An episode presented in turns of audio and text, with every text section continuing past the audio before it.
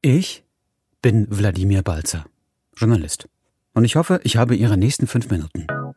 Herzlich willkommen zu einem von zehn kurzen Einblicken in das Denken und Schreiben junger Autorinnen und Autoren, die Chancen haben auf den Förderpreis Wortmeldungen der Crespo Foundation.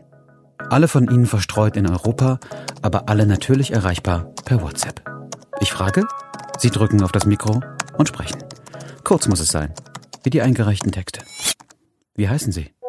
Hallo, mein Name ist Jasmin Merkel und ich bin derzeit noch Studentin im Masterstudiengang Kognitive Medienlinguistik in Berlin. Wie heißt Ihr Text und worum geht es?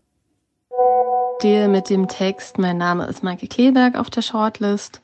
Dabei handelt es sich um eine Rede aus ähm, der Ich-Erzähler-Perspektive und die Person, also Maike Kleberg, ähm, berichtet darin einerseits von der persönlichen Erfahrung einer Vergewaltigung und den Folgen und versucht andererseits einen Zusammenhang zum, ja, zu, zum strukturellen und gesellschaftlichen Problem ähm, der Gewalt gegen Frauen herzustellen.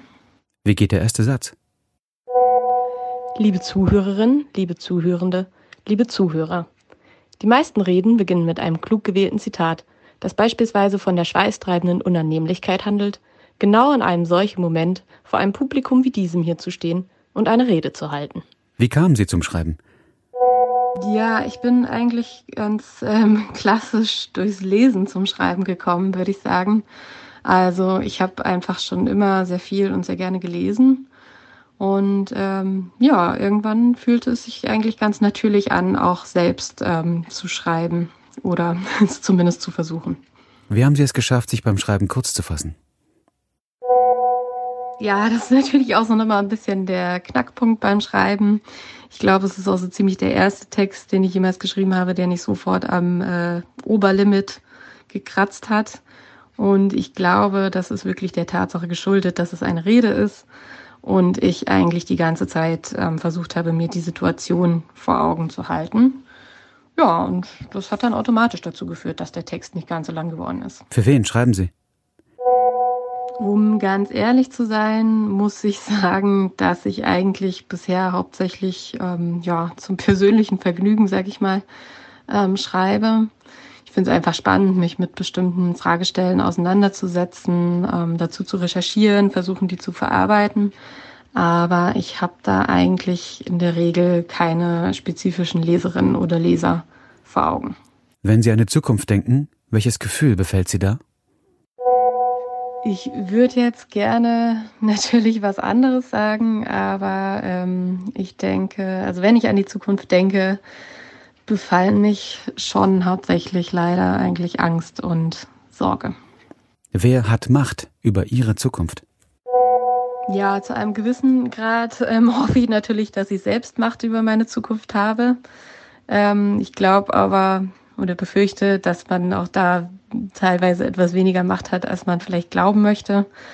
Ähm, ja, ich sag mal, das aktuellste Beispiel zeigt sich ja gerade mit der Pandemie, die ähm, zeigt, wie schnell sämtliche Pläne ähm, durchkreuzt werden können. Und ja, ich denke, das ist einfach ein Wechselspiel zwischen dem, was man selbst bewirken kann und dem, was passiert.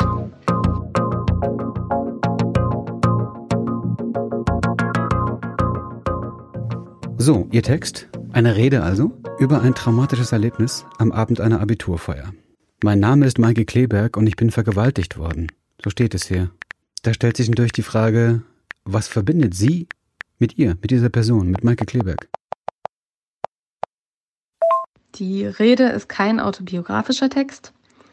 Ähm, ich habe einige ja persönlich erlebte Episoden von, ich sag mal, Alltagssexismus darin verarbeitet, wobei natürlich so ein Wort alleine schon total frustrierend ist.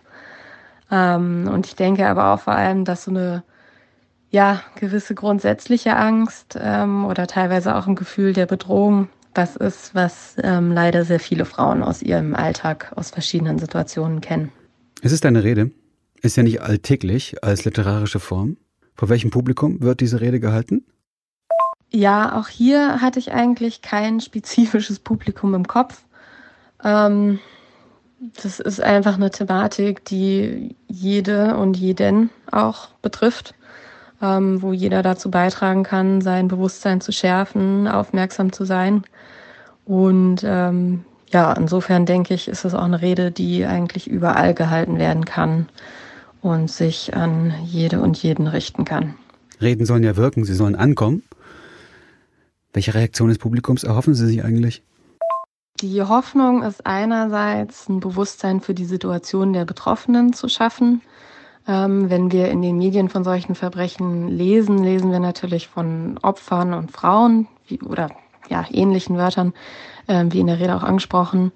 Das passiert natürlich aus Gründen des Opferschutzes und ist irgendwo auch alternativlos. Aber ich denke, man kann eben darüber vergessen, sich immer wieder ins Gedächtnis zu rufen, dass es wirklich einzelne Frauen ähm, reale Personen sind, ähm, die sowas durchmachen müssen.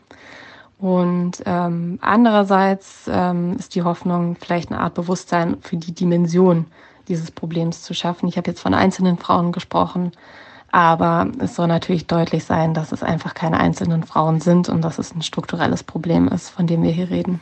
Hat sich in den letzten Jahren etwas getan für bedrohte Frauen? Ich denke, das Fazit fällt bei solchen Fragen oft etwas gemischt aus. So geht es mir im Grunde auch. Ähm, es gab natürlich in den letzten Jahren viele ähm, Diskussionen, Debatten. Die prominenteste wahrscheinlich die MeToo-Debatte, die einem dazu einfällt. Es gibt die Nein heißt Nein-Regelung im Gesetz mittlerweile. Es gibt verschiedene Initiativen, die versuchen darauf aufmerksam zu machen, was die strukturellen Hintergründe von Femiziden und ähm, sexualisierter Gewalt gegen Frauen sind.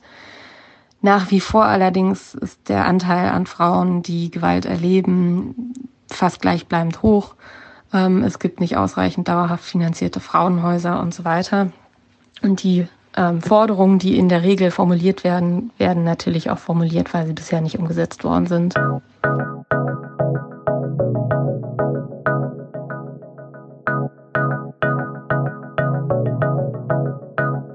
Vielen Dank für diese Antworten. Danke natürlich auch für den Text. Jasmin Merkel, eine von zehn Kandidatinnen und Kandidaten für den Wortmeldungen Förderpreis. Die Shortlist ist in ganzer Schönheit und Vielfalt auf der Seite wortmeldungen.org abrufbar. Viel Spaß und Erfolg allerseits. Ich freue mich auf den nächsten Text.